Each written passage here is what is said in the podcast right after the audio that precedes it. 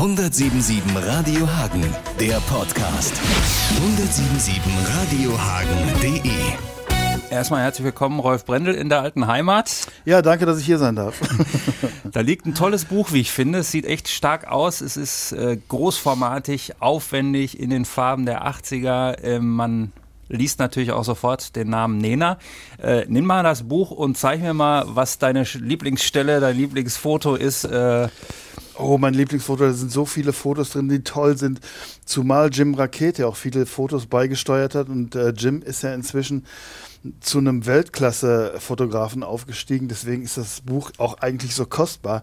Und das Ganze gemischt mit meinen äh, Privat, äh, Fotos aus meinem Privatarchiv äh, ist das, glaube ich, ein ganz guter Kontrast so. Ne? Und äh, das beste Foto jetzt, ich finde das Foto mit Tina Turner total klasse. Also das muss ich äh, so ein bisschen hervorheben. Alle anderen Fotos, naja, sind halt so Bandfotos und ähm, auch Fotos, äh, die wir gemacht haben, wo wir auf Tour waren und, und, und mit meiner Tochter auch. Also sehr, sehr private Sachen auch.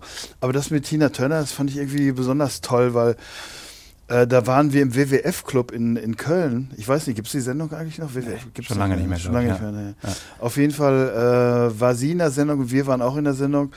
Und wir wussten, äh, wo die Garderobe ist, sind dann einfach hingegangen zu ihr und äh, haben sie begrüßt. Und eine herzensgute Frau, die ist so richtig so, so mütterlich drauf, hat uns gleich reingebeten und uns in den Arm genommen. Und das ist echt so eine reizende Frau. Übrigens ist sie gestern 75 geworden. Glückwunsch. Und das, ja. Und deswegen fand ich dieses äh, Foto besonders toll, weil ich habe, das war die einzige Frau, von der ich mir jemals ein Autogramm habe geben lassen. Aber zeigt, glaube ich, auch, ich meine, du hast ja den, den Überblick, du hast viele kennengelernt in dem Bereich, dass die richtig großen, die richtig unkomplizierten und warmherzigen sind, oder? So ist es, genauso ist es. Das habe ich auch immer wieder festgestellt. Also ich glaube, dass sich kein Mensch auf dieser Welt Arroganz äh, erlauben kann. Und äh, wirklich die richtigen Superstars, die richtig großen ja, in dem Musikgeschäft, das sind die Leute, die sind so fast schon kumpelhaft drauf. Also die Erfahrung habe ich immer wieder gemacht. Das kann man jetzt mit Sicherheit nicht verallgemeinern, aber doch im Großen und Ganzen ist das so, glaube ich schon. Also so das erste Mal ähm, so einen ersten Entwurf oder so ein erstes Vorab-Exemplar in der Hand gehalten hast, als dann die Fotos und der Text so mhm. vermischt waren. Was war das für dich? War das äh, irgendwie so ein Film, den du zwar schon mal gesehen hast, aber der ganz weit weg ist? Kannst, ist das alles sehr präsent? Wie, wie? Also das ist eine gute Frage, weil ich habe das Buch äh, deswegen geschrieben, weil äh, es mich in den Fingern gejuckt hat, die geilste Zeit meines Lebens aufzuschreiben. Und das habe ich äh, jahrelang vorbereiten müssen, weil in meinem Büro stapelten sich alte Bravos, Aufzeichnungen, Memos und äh, ja, so, so alles, was ich so im Laufe der Jahre gesammelt hatte und wollte das immer aufschreiben, weil ich glaube, die ganze Zeit ist es, ist es wert und irgendwann verblasst das Ganze auch. Außerdem fragen mich meine Enkelkinder irgendwann, Opa, was hast du eigentlich in den 80er Jahren so gemacht? Und dann kann ich sagen, hier, Bengel, lies. ja, und ähm, deswegen habe ich das Buch geschrieben. Und als ich das zum ersten Mal dann in der Hand hielt, dann, das war, das erfüllte mich fast schon mit Stolz, obwohl ich mit diesem Begriff Stolz immer so meine Probleme habe. Aber das ist eine andere Geschichte. Jedenfalls war das plötzlich dann da und ähm, ich muss dazu sagen, dass ich anfangs eigentlich vorhatte, eine ganz normale Biografie zu schreiben, wo in der Mitte halt so ein paar Fotos sind, so 300 Seiten, was ich auch äh, getan hatte. Und dann machte mir der Verlag den Vorschlag, doch so eine Art Fotoband rauszubringen. Also die ganzen Geschichten, die ich geschrieben hatte, mit, äh, mit äh, Fotos der Zeit zu verlinken. Und das fand ich dann grandios. Also auch dieses Format ist ja ein sehr großes Format mit Hochglanzfotos und so. Äh, kann man drin rumstöbern, kann sich auch selbst teilweise da wiederfinden. Wenn man, wenn man die Fotos halt sieht, dann reflektieren die Fotos ja auch immer eine gewisse Zeit, in der man mal gelebt hat und geatmet hat. Und insofern fand ich das ganz toll, das äh, Foto dann äh, plötzlich in der Hand zu halten. Vielleicht exemplar ja, das, das, das Buch. Buch. Vielleicht exemplarisch, äh, es ist irgendwo auch das Foto mit dem Minirock drin. Äh, mhm. Fernsehsendung war, glaube ich, Musikladen. Ja. Und ich glaube, da waren nämlich die Jungs von Green jetzt vor kurzem hier. Mhm. Äh, Grobschnitt waren in derselben Sendung. Ah. Und damals war wohl, so haben mir die Jungs das zumindest gesagt. Aber nicht mehr mit Sexauer und Uschi Nerke. Nee, das, wahrscheinlich nicht. Nee, das glaube ich nee, nicht. Aber die müssten ähm, ein bisschen älter sein jetzt. Haben gesagt, dass eigentlich äh, auch den, den Grobschnittjungs alle, allen gesagt haben, äh, dieser Fernsehauftritt, der wird euch ganz groß rausbringen. Mhm. Und keiner hatte eigentlich Nena und euch auf dem Zettel. Ja. Das ist aber dann anders gekommen. Wie hast du diese Sendung und das, was dann äh, danach so, so losgebrochen ist, äh, so in Erinnerung? Das ist auch äh, wirklich, das war so, so, ein Scheideweg unserer Karriere praktisch. Also wir fingen natürlich auch als kleine Musiker an, hatten unsere Träume und ähm, dann äh, machte uns die Plattenfirma den Vorschlag, uns mit Jim Rakete zu treffen, mit Reinhold Heil von Spliff, also wirklich erstklassige Leute, Manager, Musiker. Wir hatten eine erstklassige äh, Plattenfirma. Dann haben wir äh, diesen Song nur geträumt, veröffentlicht und der lag für tatsächlich zwei, drei Monate wie Blei in den Regalen und da passierte, passierte nichts. Keiner nahm Notiz davon, weil wahrscheinlich auch keiner wusste, dass das überhaupt dieser Song und dass wir als Band existierten. Und dann bekamen wir die Möglichkeit, äh, im Musikladen in Bremen aufzutreten. Und das kann man sich nicht vorstellen. Als wir da schon reinkamen zur Probe, wir sahen natürlich auch 80er Jahre mäßig gestylt und sehr schillernd ähm, aus. Wir waren irgendwie so die, die Korallenfische in einem Karpfenteich. Und ähm, da merkte man schon die Blicke, die sich auf uns richteten. Und nach der Sendung passierte folgendes: Das war also diese Live-Sendung mit, mit tausend anderen Künstlern noch. Ich kam, äh, beziehungsweise wir waren in Berlin in einem Proberaum und probten gerade. Ich musste wieder zurückfahren, weil ich Sticks vergessen hatte, ja, meine Schlagzeugstöcke. Und plötzlich geht das Telefon und da war ein Mitarbeiter der CBS, damals hieß die Sony noch CBS, am Telefon und meinte, herzlichen Glückwunsch, ihr habt gerade den Rekord bei CBS gebrochen und habt an einem Tag 38.000 Singles verkauft. Da habe ich gesagt, naja, ich hatte keine Ahnung davon, was das heißt. Dann verkaufst du halt am nächsten Tag nichts mehr. Aber dass es eine Tendenz war und wenn sowas passiert, dass das so ist, dass man dann jeden Tag so viel Platten verkauft, also wirklich Wochen und Monate lang, das war mir gar nicht klar. Bin dann zurück in den Proberaum, habe das den Jungs mitgeteilt und ähm, wir haben dann gleich Jim Rakete angerufen, unseren Aufbauhelfer, muss man ja immer sagen. Das Wort Manager hat da irgendwie so gehasst. Und der klärte uns dann auf, was das zu bedeuten hat. Ja. Und von dem Augenblick an waren wir so wie vom Tellerwäscher zum Millionär, von, von heute auf morgen Rockstars. Das muss man sich mal vorstellen. So als junger Musiker träumst du natürlich davon, Erfolg zu haben von Sex, Drugs und Rock'n'Roll und so. Und plötzlich wird das alles wahr. Und zwar in einer Sekunde mit einem Telefonanruf. Das war irrsinnig. Also ein irrsinniges Gefühl. Und das habe ich auch versucht, in diesem Buch darzustellen. Mir ging es immer so um Augenblicke. Was hat derjenige in diesem Augenblick äh, gefühlt oder gedacht? Äh, als das und das und das passierte. Und äh, na, ich hoffe, es ist gelungen. Diese Zeit dann, also es blieb ja dann eine ganze Zeit lang so, auch, auch ne, die nächsten Singles, da kam ja noch so ein Single mit einem Luftballon und so oder mit genau, mehreren. Genau. Ähm, es blieb ja so. War das dann wie kann man das beschreiben? Also ist das ein, ein, ein Langzeit, äh, äh absolut Rausch, äh, wie auch immer, oder ähm, ist dann schnell auch ein Kater, weil man muss zum nächsten Konzert, zum nächsten Interview wieder ins Flugzeug. Also der Rausch, der hielt schon ziemlich lange an. Kannst du dir vorstellen, wenn man wirklich immer davon träumt, dann will man diese Zeit auch genießen und das haben wir auch gemacht. Da haben wir es auch äh, wahrlich krachen lassen. Ja.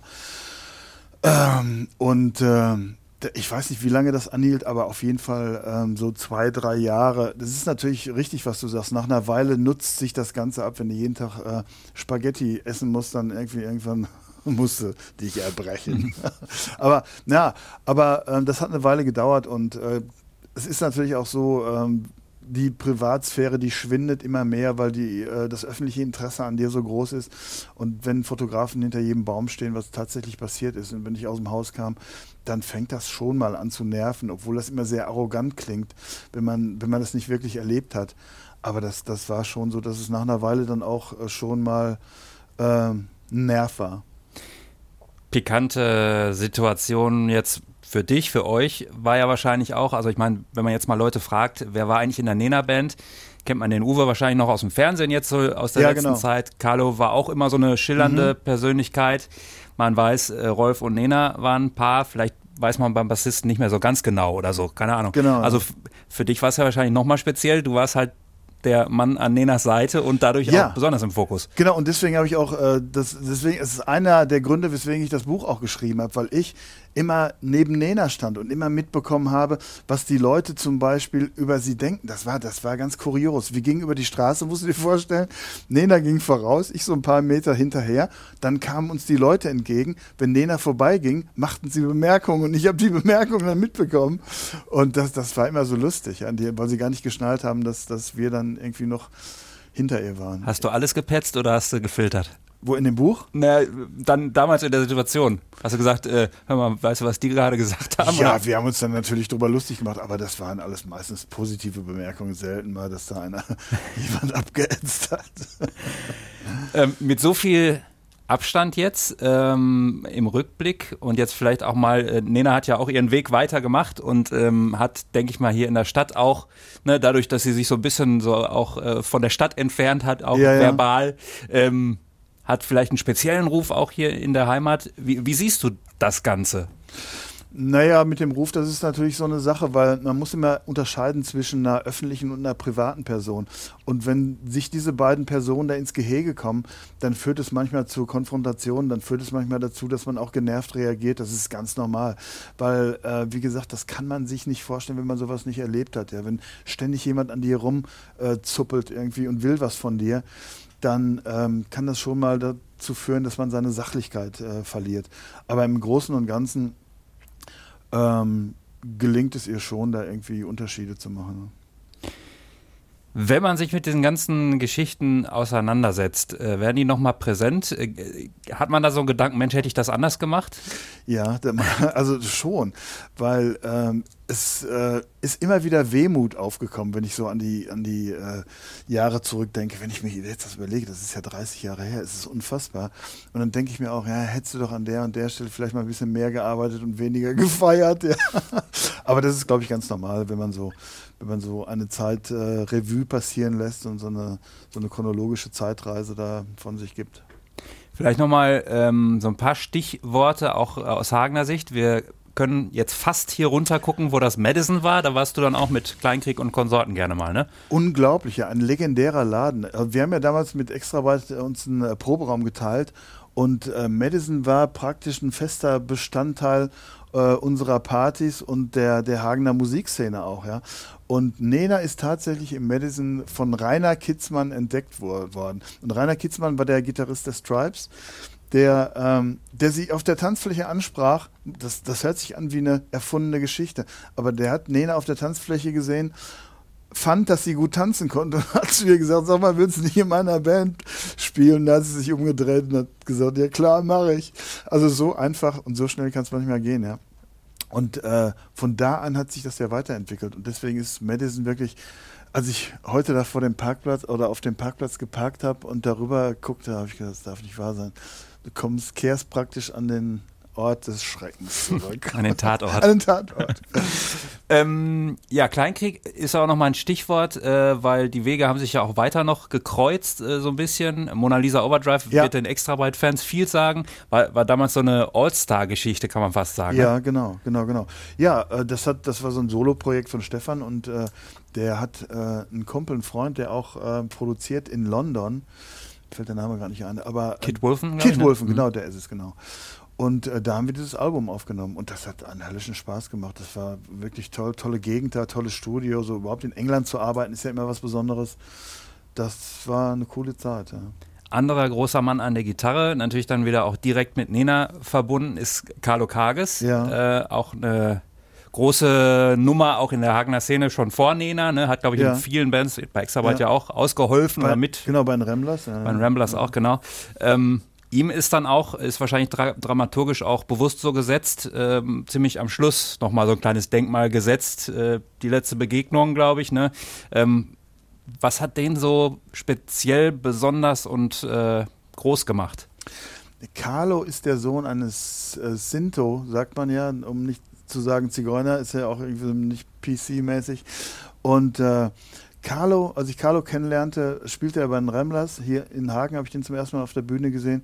War ein unglaublich toller, ähm, äh, sehr ähm, geschmackvoll spielender Gitarrist, also der nicht viel rumgedudelt hat, nicht Wert auf Schnelligkeit gelegt hatte, sondern wirklich sehr rock'n'rollig spielte und mich gleich umhaute mit seiner Präsenz auf der Bühne. Carlo war relativ klein, aber Short People-mäßig so. Die Stones sind ja auch alle, immer auch alle eine Größe. War das einfach eine sehr charismatische äh, Person. Und Carlo hat die besten deutschen Texte geschrieben, äh, die ich jemals gelesen habe, unter anderem vielleicht ähm, mit Kaya Wein noch zusammen. Aber Carlo hatte einfach das Talent zu komponieren, Texte zu schreiben und noch toll Gitarre zu spielen. Also es war ein fantastischer Mensch. Und leider hat es ein bisschen trauriges Ende, aber war wahrscheinlich, könnte ich mir vorstellen, aus deiner Sicht dann gut nochmal da gewesen zu sein, oder? Äh, wie meinst du das gut da gewesen zu sein? Ja, also äh, du warst ja, glaube ich, ich habe da äh, die Szene gelesen, wo du dann nochmal zu der Wohnung gehst. Ach so, das meinst du, ja, als ja, Carlo genau. starb. Ja, genau. ja. ja, ich war immer eng mit Carlo verbunden. Carlo war einer meiner besten Freunde. Wir haben beide zusammen in Berlin gewohnt und äh, Carlo hat einfach das süße Leben zu sehr genossen. Von Anfang an, als ich Carlo kennenlernte, war das schon so und das zog sich über die ganzen Jahre hinweg immer so weiter. Irgendwann ging das nicht mehr. Irgendwann äh, war das Maß einfach voll und äh, Carlo konnte nicht mehr. Und dann, äh, ja, dann, ich beschreibe das ja auch in dem Buch, dann habe ich halt äh, bei Carlo geklingelt, weil seine Freundin mich anrief und meinte, dem geht es schlecht, du musst mal danach im Rechten sehen. Und dann war das aber so fürchterlich, der hatte so einen fürchterlich erbärmlichen Eindruck gemacht auf mich, dass ich dann gleich seinen Bruder anrief und äh, dann haben wir einen Notarzt angerufen, haben ihn nach Hamburg gebracht, wo er dann auch äh, ich glaube, zwei Wochen später verstarb. Du hast gerade Kaya Wey auch angesprochen, der hat auch ein Buch geschrieben. Auch ja. äh, natürlich mit der, mit der Hagener Geschichte auch, äh, Kaufhaussturm von Quelle und so, das sind ja so die Nummern, die extra weiter da erlebt haben. Ähm, ist, ist das was, äh, wie, wie siehst du das so? Ihr schreibt jetzt alle Bücher und, und unterhaltet dadurch die Leute nochmal sozusagen mit, mit der Geschichte ja, genau, aus den 80ern. Ja. Ähm, ist fast so Guido Knopp-mäßig, also. ja, nee, also ich glaube, das hat auch äh, unterschiedliche Gründe. Natürlich ist es so, so ein bisschen in Mode gekommen, äh, Bücher zu schreiben, aber ich glaube, das muss man auch können. Bei mir war es so, dass ich immer geschrieben habe und äh, dass ich das auch von Anfang an immer wollte. Und äh, der andere Grund ist auch der, dass wir uns als Band nie offiziell getrennt hatten und dass da irgendwie so ein Abschluss fehlte. Da fehlte praktisch ein Deckel auf dem Karton. Und äh, dieses Kapitel wollte ich einfach mit, äh, mit der Veröffentlichung dieses Buches abschließen, um zu zeigen, was da äh, an Anekdoten, an Hintergründen wirklich passiert ist und, und wie das Ganze geendet hat, wie es anfang und, äh, anfing und so weiter. Ich glaube, das fehlte mir an dieser ganzen Geschichte. Und seit Carlo tot ist, ähm, ist da sowieso kein Revival mehr möglich. Insofern äh, ist es, glaube ich, ein guter Abschluss dieser ganzen 80er Jahre Band-Biografie. Und wenn sich Rolf Brendel heute noch hinter das Schlagzeug setzt, was er tut, ähm, wie fühlt sich das dann an? Ist das dann einfach nur pures äh, Entertainment für dich selber, weil du jetzt das machst, was du total gerne machst? Oder hat das manchmal auch noch irgendwo so einen Business-Hintergedanken? Ich habe nie einen Business-Gedanken gehabt, wenn ich Schlagzeug gespielt habe. Und ich habe auch gemerkt, dass wenn man äh, in kleinem Rahmen spielt, also vor kleinem Publikum, das viel aufregender ist und viel konzentrierter ist, äh, bei mir zumindest, als wenn ich da vor Tausenden von Zuschauern spiele, denen ich nicht in die Augen gucken kann. Weißt du, wenn du in einem kleinen Club spielst und da steht jemand vor dir, dem du in die Augen gucken kannst und der mit verschränkten Armen da dir auf die Finger guckt, dann ist das viel brisanter, finde ich, als äh, ja, vor, so einer, vor so einer Menge zu spielen, so, so, so ein Monster irgendwie, was irgendwie keine Augen hat, sondern nur irgendwie so eine, so eine breiige Masse. Die Hagener Musikerpolizei ist ja auch berüchtigt, wo du sagst, ja, ja, ja, ja, ja, genau, ja, ja, klar. Ja. Alles klar, sehr schönes Buch, äh, ist ja auch bald Weihnachten, also ich kann es echt empfehlen, alle, die mit Musik und mit dem Hagener Bezug zu tun haben, äh, können da, finden da einige äh, nette Stories und großartige Fotos natürlich auch. Glaube ich auch, über ihre Heimat vor allen Dingen, ja. Schönen Dank fürs Vorbeikommen. Du, ich danke, dass du mich eingeladen hast. 1077 Radio Hagen, der Podcast. 1077radiohagen.de